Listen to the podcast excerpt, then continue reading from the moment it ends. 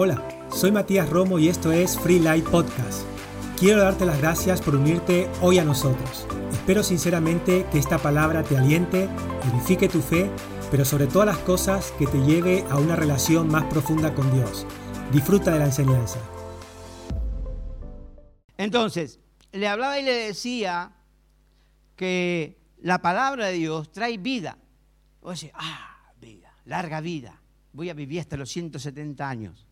No, no, es, no habla de esa vida. Entonces, ¿de qué vida habla? Cuando usted escucha vida en la Biblia, ¿a qué dónde tiene que ir? Hay un versículo que tiene que saltar así. No le, voy a, no le voy a tomar, porque la otra vez estuve escuchando, después me dio un trabajo bárbaro que tuvo que separar todo ahí, después para cortar los cosas, esto, preguntarle al Alfio, que estuve ahí dos horas para cortar donde estaba el Alfio. Juan 10, 10. El ladrón viene a qué? Matar, robar. Pero yo vine, Jesús está hablando aquí. Yo vine para que tengan vida y vida en abundancia. Mire cómo, cómo, dice la nueva traducción viviente. Por eso me gusta comparar a él. La nueva traducción viviente, puede leer Palabra de Dios para todo o la actual. Mire qué dice. El propósito del ladrón, ¿ve? El ladrón también tiene propósito. Él ya lo tiene un propósito. Y es matar, robarte y destruirte. Ese es el propósito de él. Mi propósito, dice Jesús, es darle una vida plena y abundante. Me gusta esta parte, porque Dios quiere darte, Jesús vino a entregarte. El propósito de Jesús en la tierra era que tengamos una vida plena y abundante. Ahora, ¿cuándo se cumplió el propósito de Jesús? Cuando en la cruz sacrifica su vida y nos da toda la, vida plena a nosotros. Ahí se cumplió el propósito. Ahora tenemos que cumplir nuestro propósito aquí en la tierra. Por eso Él da su vida en sacrificio para que nosotros podamos disfrutar de la vida, la plenitud de vida aquí en la tierra. Amén. Por eso cuando dice, son vida a los que hayan, ¿lo qué? La palabra. Cuando usted encuentra la palabra, encuentra la vida.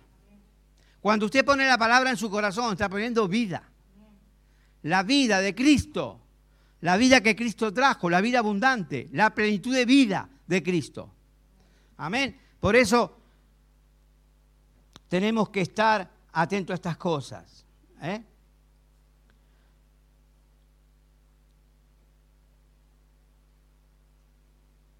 Ahora, uno de los propósitos que Dios tiene con nosotros es de que usted y yo disfrutemos de, la comunión con Él.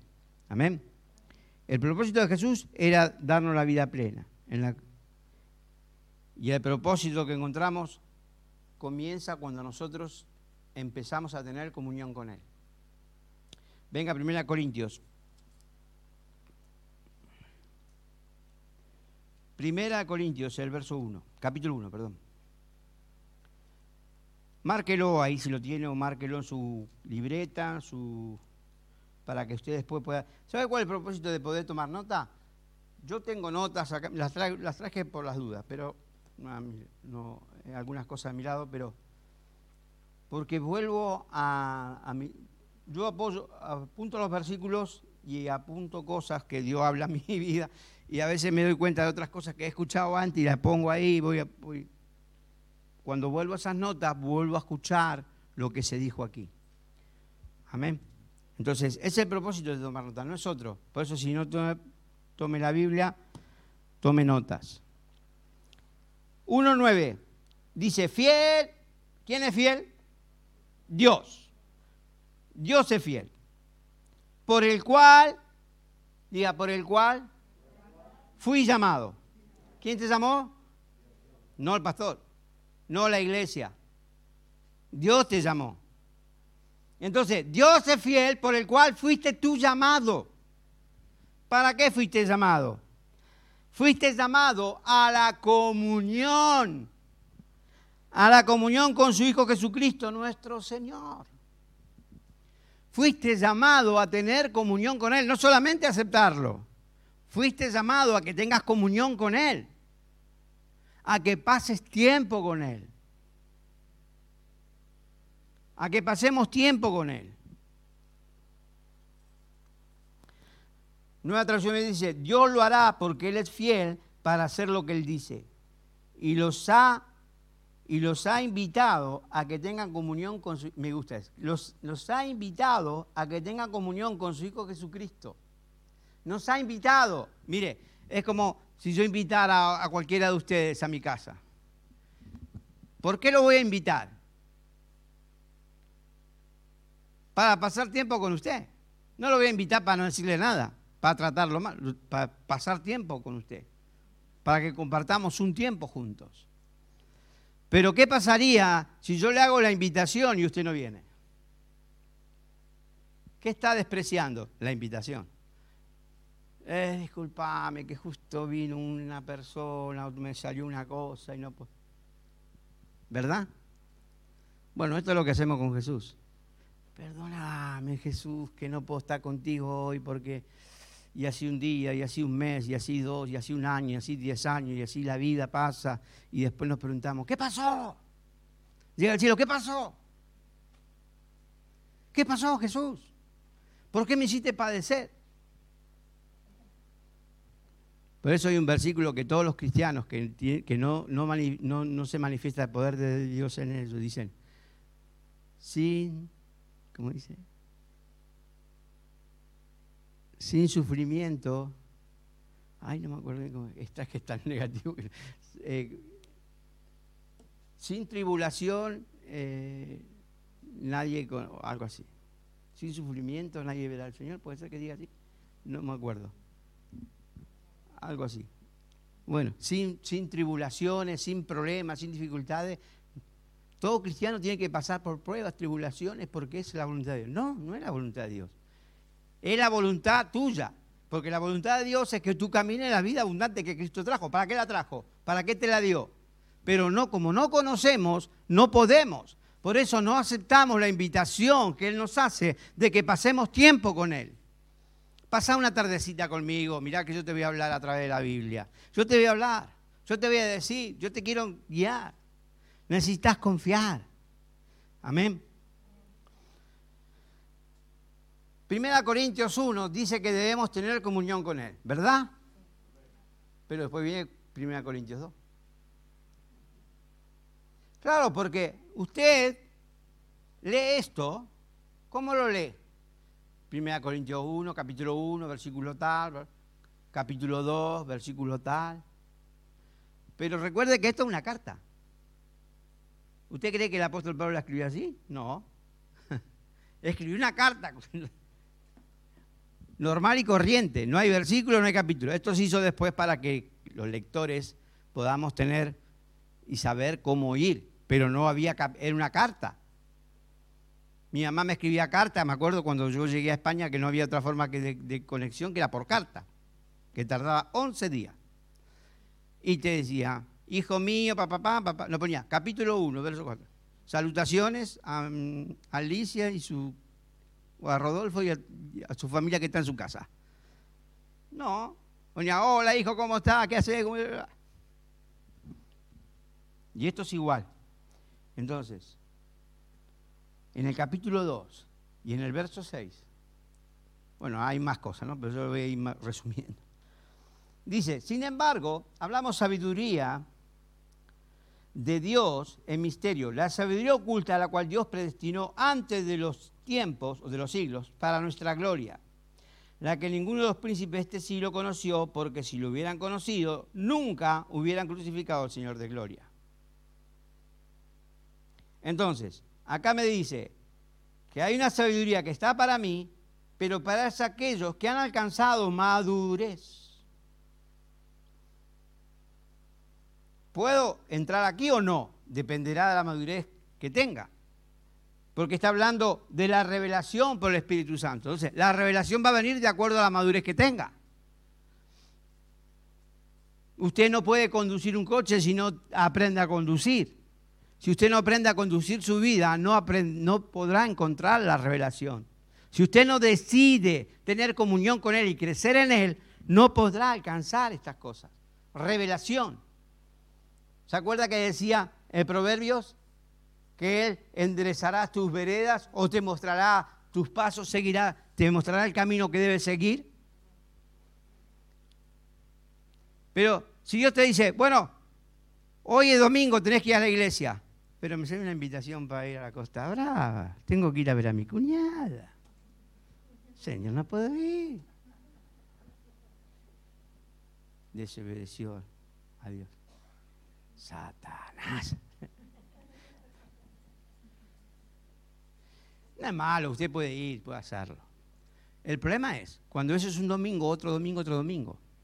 Yo voy un domingo, no sé cuánto hace, un año digo, o más.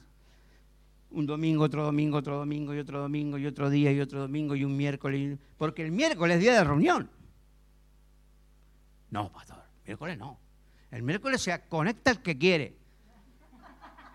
Y siempre se conecta a los mismos 15, porque somos 15 cada vez, porque los cuento. Cuando llegamos a 16 ya nos ponemos con... A 17 hacemos fiesta.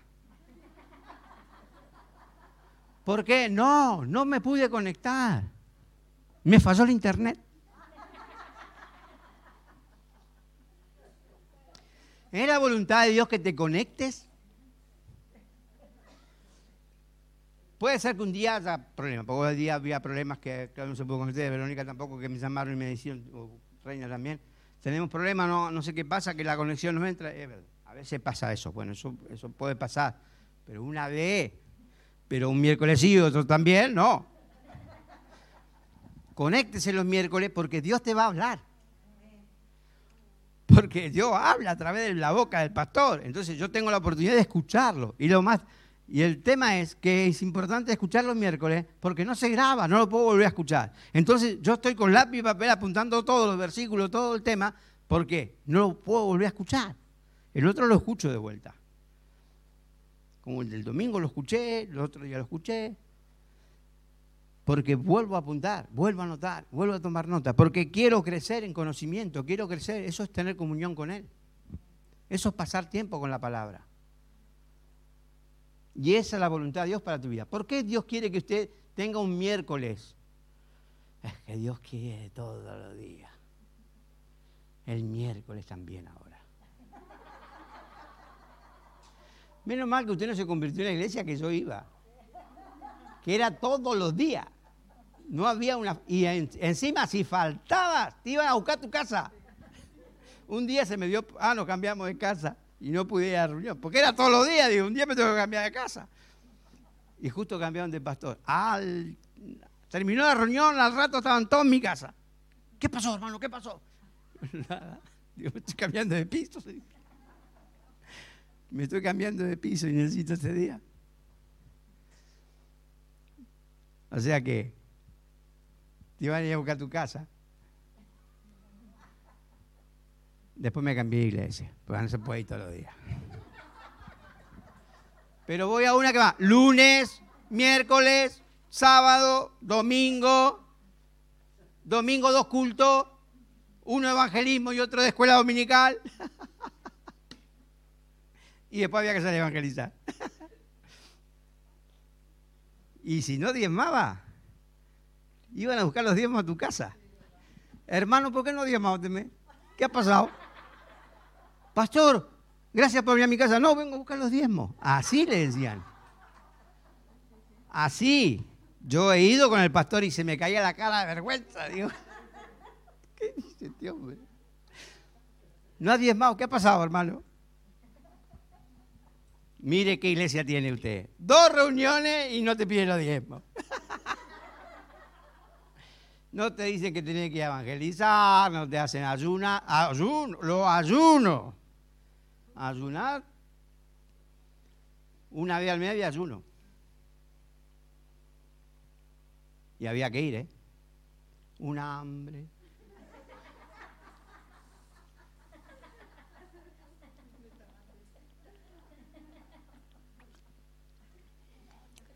Es el propósito de Dios. No digo que no hay que ayunar, hay que ayunar.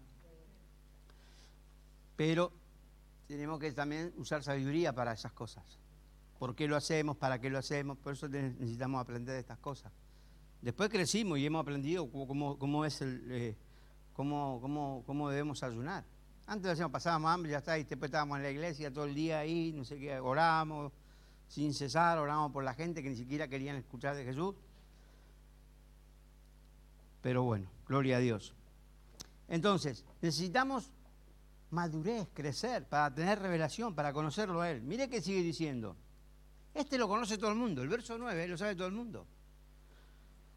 Ante bien, como está escrito, ah, la palabra está escrito, cosa que ojo no vio, ni oído yo, ni subió a corazón de hombre, son las cosas que Dios preparó para los que le aman. Preparó. Están preparadas.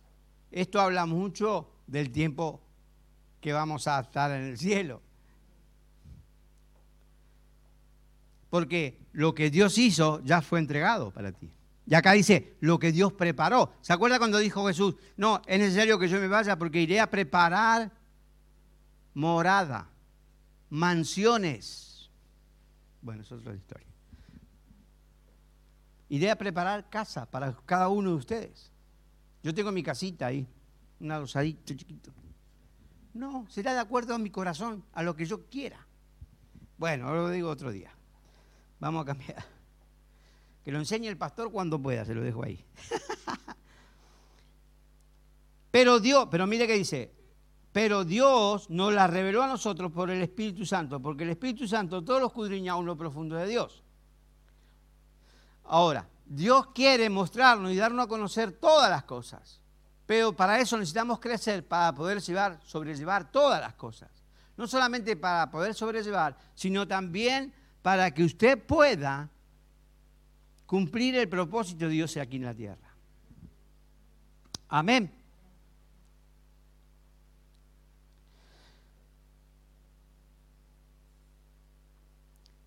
Dios quiere pasar tiempo con usted. La pregunta es, ¿usted quiere pasar tiempo con Dios?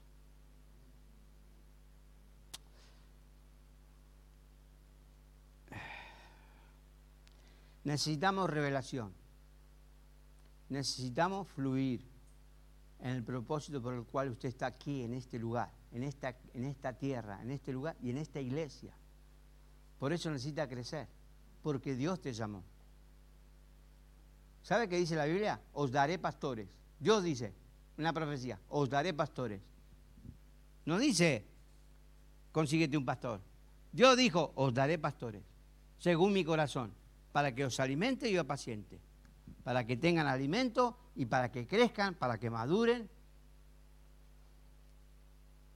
¿Me entiende lo que le estoy diciendo? Que Dios pone un pastor para ti. ¿Para qué? Para ayudarte en el plan y el propósito por el cual estamos aquí. Amén. Venga a Proverbios 3. Otra vez a Proverbios 3 para todos. Volvamos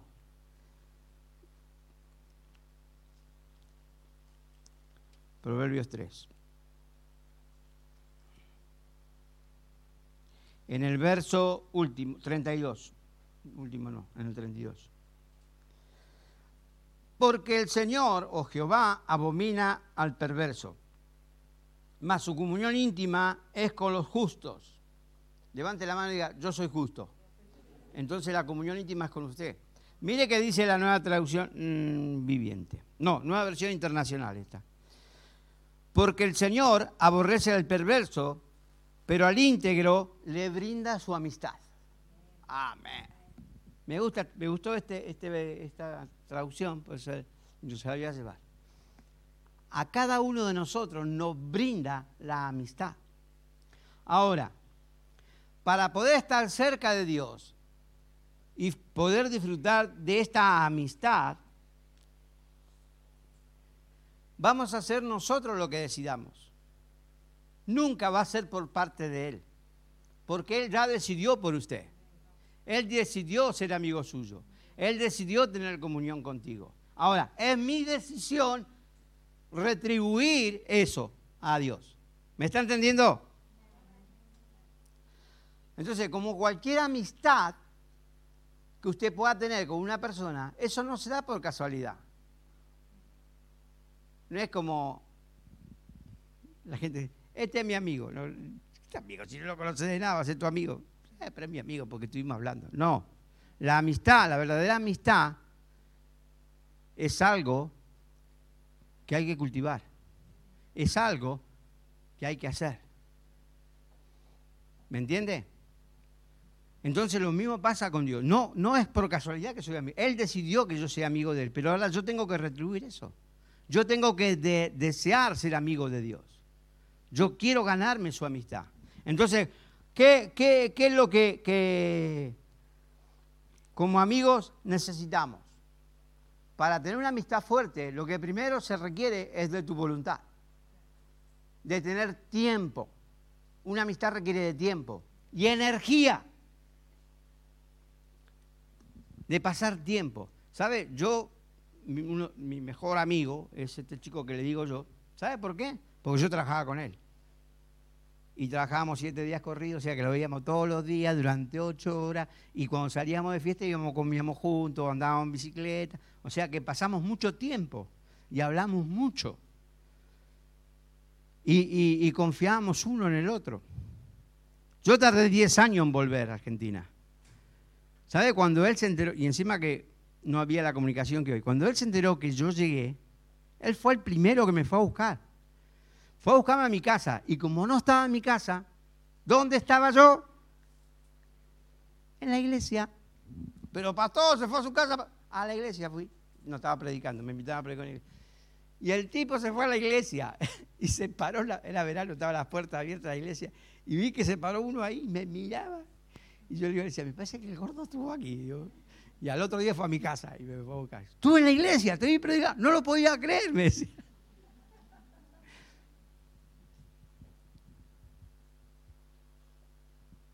Es verdadera amistad. Vino un chico, ah, hace 30 años que no lo veía, vino a Italia y pasó por Barcelona y nos llamó y fuimos a verlo, tuvimos, y éramos amigos éramos ya amigos de ahí. Y él vino, se tenía que pasar a verte, tenía que ver tanto tiempo. Él podía pasar de largo, estaba disfrutando de sus vacaciones con su familia, conociendo Europa, pasar tiempo conmigo, ¿para qué quiere? ¿Por qué? Porque valora la amistad. Está bien que ahora nos comunicamos mucho por el WhatsApp y todas estas cosas, ¿no? Pero tuvimos muchos años sin vernos. ¿Me entiende lo que le quiero decir? cuando usted pasa tiempo y ha, cultivado una amistad, por más que pase el tiempo, esa amistad siempre estará vigente. Será una amistad fuerte. Amén. Por eso necesita, necesita de, tiempo y, también de energía. Por eso debemos aprender a comunicarles nuestras... Tenemos que aprender a comunicarle a Dios nuestros sentimientos. Dios quiere conocer tus sentimientos. ¿Sabe que muchas veces tenemos queja de Dios?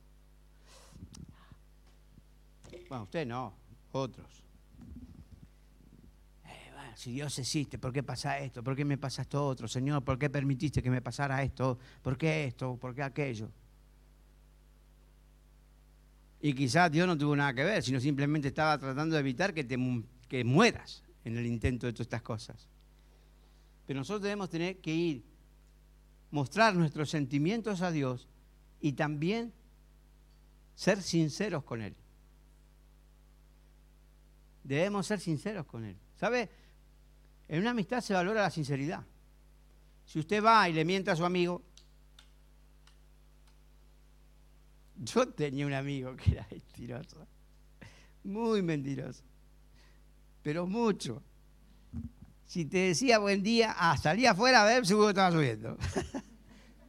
Era muy mentiroso. Pero entonces amistad no es fuerte. ¿Sabe por qué? Porque seguro que tú sabes que te está mintiendo. Yo sabía que me estaba mintiendo y no confiaba en él.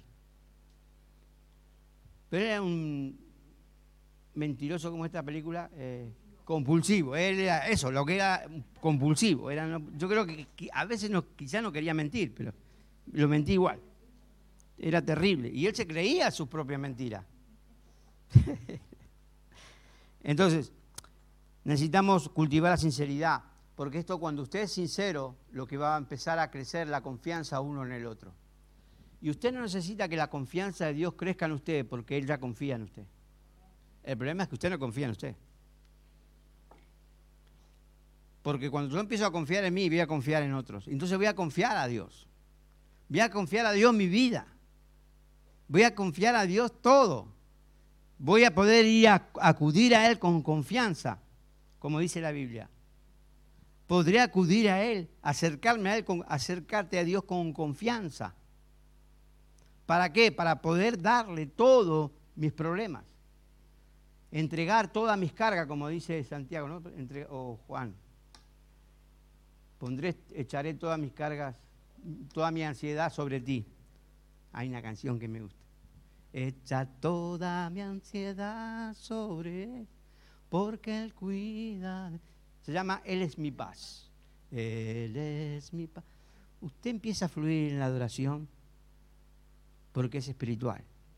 Usted puede aquí, pero cuando está aquí y empieza a fluir de aquí, empieza a fluir de aquí, tu vida cambia, tus sentimientos cambian, tu ambiente cambia. Y lo que era difícil se hace fácil. Lo que era imposible se hace posible. Lo que está muerto vivirá, dice la Biblia. Por eso es bueno que usted entienda estas cosas. Es bueno que empiece a tener y cultivar una amistad con Dios, una comunión con Él, ir a su palabra, ir a, y recurrir a Él para todas las situaciones de mi vida, no para algunas, para todas. Yo siempre recurro a Él. Cuando hay situaciones muy complicadas, tenemos que ir, y no tan complicadas, a veces cuando son sencillas.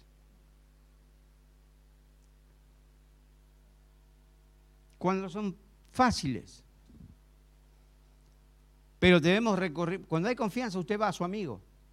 Yo puedo ir a mi amigo y pedirle cosas, porque yo sé que él lo va a hacer, si es posible para él, claro, lo natural. Usted, cuando tiene una amistad, usted va a su amigo y su amigo le dirá, sí, lo vamos a hacer, o no lo puedo. Pero le dirá, porque hay confianza. Y sabe que eso no lo hará por obligación, sabe que lo hará porque es posible. Y Dios lo hará por ti, porque ya lo hizo para ti. Él está confiando, está creyendo, ahora está, está, está ahí disfrutando de que tú estás recurriendo a Él y no estás recurriendo a tu propia sabiduría, a tu propio entendimiento, a tu propia seguridad, a tu propio dinero, si no estás recurriendo a Él. Entonces,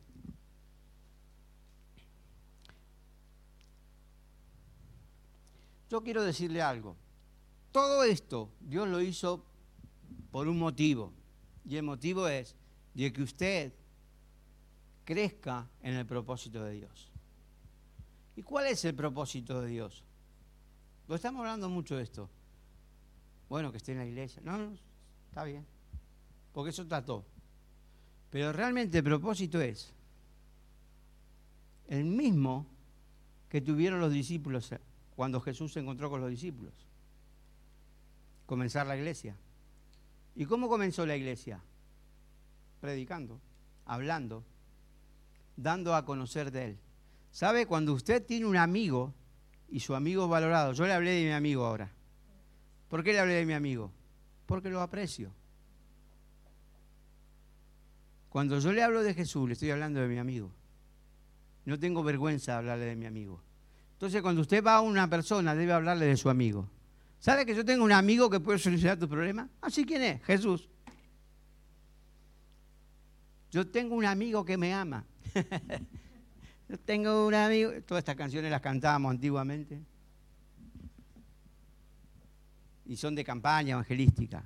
Dios es tu amigo y te ama. Entonces tú tienes que darle a conocer a otros la amistad que tienes con esa persona.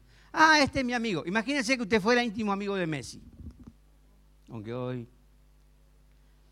Entonces usted diría, Sí, no, sí, sí. ¿Sabe quién es mi amigo? Aunque yo no le pregunte nada, ni siquiera me interese, porque yo soy del Madrid. No, sí me interesa. Yo, yo quería que se quedara, la verdad. Porque es bueno para el Madrid, bueno para la liga, bueno para todo. para Argentina también.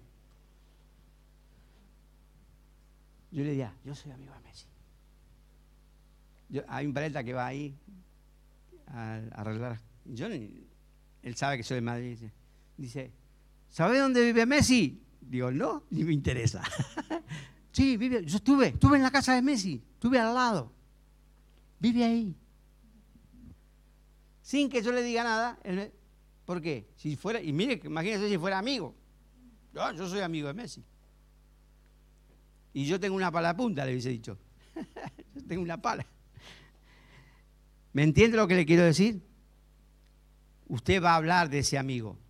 Pero si usted tiene al mejor amigo, mejor que Messi, se llama Jesús, que está interesado en ti, en tu vida, en tu familia, en tu propósito, en, todo lo que incluye tu vida. Incluso más allá, aun cuando tu vida termina en la tierra, se ocupó de tu vida que sigue. porque usted no morirá. Nadie morirá, el ser humano no muere. ¿Todos vamos al cielo? No, yo dije que todos los humanos no mueren. No dije que todos vamos al cielo. Ojalá fuéramos todos, pero la Biblia dice que algunos... Pero lo que necesitamos hoy es hablar de Jesús a otros, a amigos, familiares, conocidos, hablarles de Jesús. Cuando usted empiece a tener a crecer en el propósito, cuando usted empieza a crecer en la comunión con Él, usted va a empezar a tener ese deseo en su corazón. Va a salir solo, se le va a caer, sin que le pregunten nada. O otros vendrán a preguntarle de Jesús. Pero yo no le dije nada, pero no importa, vendrán a preguntarte de Jesús. Porque sabe que hay algo diferente en ti, hay algo diferente en tu vida, que cuando te empiezan a conocer empiezan a decir, este es distinto. ¿Por qué? Porque ya tiene Jesús. Cuando yo trabajaba en la obra, yo era diferente. Porque iba con la Biblia, soy Jesucristo, soy hijo de... No. ¿Sabe por qué? Porque hacía cosas que a otros hacen siempre. Una de las cosas es decir tacos. Yo no digo tacos. Pero no lo digo no porque me esfuerzo, no voy a, no voy a decir nada. No, porque no me sale. Simplemente, yo era de decir mucho, pero cuando fui a Jesús, una cosa que cambió en mi interior fue eso. Chuc, se desapareció. No me tengo que esforzar, gracias Jesús por eso. No me tengo que esforzar para quedar mal delante de alguien. No. Y yo le voy a decir que usted, lo de usted, cuando empieza a tener comunión con Dios, en usted se van a empezar a notar los cambios. Va a haber cambios distintos, cambios diferentes. Y Dios quiere que usted cambie. Dios desea que usted cambie. Dios desea que usted crezca. Dios desea que usted empiece a crecer en, el propósito de Él. Dios quiere que usted madure y, madure su espíritu. Empiece a, tener comunión con Él en la palabra, empiece a tener comunión con Él oyendo las podcasts o en el Facebook. Empiece a tener comunión con Él cuando se hagan discipulados. anótese todos los discipulados que haya. Si hay un discipulado de, que ahora van a empezar a hacer, de, lo que sea, de nuevos creyentes. Voy a ser de nuevos creyentes. Ah, pero soy un creyente viejo, lo voy a hacer de vuelta de nuevo creyente. ¿Por qué? Porque es bueno para mi vida. Voy a ser el discipulado. Ah, pero yo estudié la escuela bíblica nueve meses, yo ya estoy harto de esto, no. Yo voy a estudiar fe, yo voy a estudiar esto. ¿Por qué? Porque es importante, es importante. Esto te da crecimiento. Empieza a renovar tu forma de pensar cuando cambia tu forma de pensar, entonces usted, ¿sabe cómo nos damos cuenta cuando usted cambia? Por la forma de actuar. ¿Sabe por qué? Porque empieza a pensar diferente. Pero si usted empieza a pensar como pensaba antiguamente, imagínense que yo ahora empiezo a pensar como pensaba hace 30 años atrás. Estoy en el horno. No hubiese habido mucho cambio. Tampoco iba a ser muy, muy útil para Dios. En cambio ahora puedo ser útil porque puedo llevar a mis amigos y más se lo llevo y se lo digo ah, en Facebook, ahora que tengo Facebook lo llevo a todo ahí, le hablo de Jesús, le pongo cosas de Jesús, lo invito a las reuniones, le hago todo. Todos saben que yo soy creyente, todos saben. Porque se lo he dicho. ¿Me entiende? Y entonces cuando tienen un problema, ¿saben a quién acuden? A mí. Por favor, ora por mi hija, ora por mi familia, ora por esto, ora por aquello. Yo oro, pero no, no solamente la clave es orar, la clave es que tú cambies. Tú necesitas a Jesús. Yo oro por ti, pero lo que necesitas es Jesús. Y necesita transformar. Cuando usted tiene la palabra en su espíritu, transformará tu mente, tu forma de pensar, de actuar, de hablar. Empezará a actuar, verá las cosas de otro color, de otra manera. Lo verá diferente. Yo sé que hoy tenemos gente que, que tiene problemas de venir a la iglesia porque, por el trabajo, porque trabajan. Y una de las cosas que cuando usted empieza a entrar en la palabra, una de las cosas que va a cambiar es el deseo de trabajar de lunes a viernes. ¿Por qué trabajas sábado y domingo? Porque no encuentro otra cosa, pastor. Es lo que hay. Para ti sí, pero para Dios no. ¿Confiamos en Dios o no confiamos? Sí, claro, eh, pastor, ¿qué me dice? ¿No ve que estoy aquí? ¿Y por qué no lo pone en mano de Dios esto? Ve a tu amigo y dile, amigo mío, Jesús, amigo, necesito lunes, viernes y necesito este sueldo. Sea sincero con él. No vaya y diga, bueno, necesito una, una monedita. No, necesito este sueldo, esta cantidad de dinero para vivir.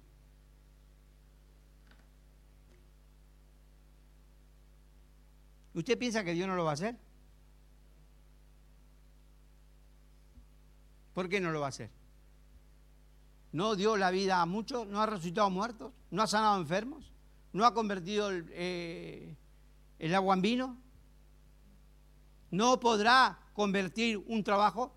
¿No podrá un trabajo lunes a viernes con un sueldo digno? No, tengo que salir a buscar ese trabajo. Y salga a buscarlo y está bien, pero primero empieza a tener comunión con Dios y empieza a buscar el trabajo y usted cuando encuentre ese trabajo tendrá paz. Porque usted le pondrá sus condiciones a esa persona y esa persona le dirá, correcto, me parece bien. Porque es lo que un hijo de Dios necesita. Son decisiones, eh, le digo, son decisiones que uno tiene que tomar. No las puede tomar Dios por usted. Bueno, cuando venga al trabajo ya trabajaré una viernes. No. No. Yo sé que Dios tiene un trabajo bueno para mí. Yo lo he hecho, ¿eh? Le estoy diciendo cosas que yo hice, ¿eh? Yo me he puesto delante con la palabra de Dios y he dicho, Señor, yo necesito este trabajo, necesito este horario, porque por la tarde no puedo trabajar. Necesito trabajar por la mañana y necesito este sueldo para vivir, porque mi familia necesita este sueldo. Y dije, gracias Padre, porque está hecho para ti y está hecho para mí. Y ha venido. Y ha venido. Le puedo contar muchas cosas, pero lo que yo hago no, no quiere decir que le va a funcionar a usted. Lo que yo le digo es que Dios es fiel. Dios es fiel y lo que hace conmigo lo hace con usted, porque Dios no hace excepción de personas. Amén. Dios tiene, por eso debe anhelar entrar al propósito y al cambio. Tu vida necesita un cambio. Primero lo que tienes que aceptar que necesitas cambio y después que usted quiera entrar al cambio. Padre, quiero darte gracias por esta oportunidad que tenemos de escuchar tu palabra. Gracias por habernos llamado, por hacernos familia tuya, por darnos tu amistad y tu,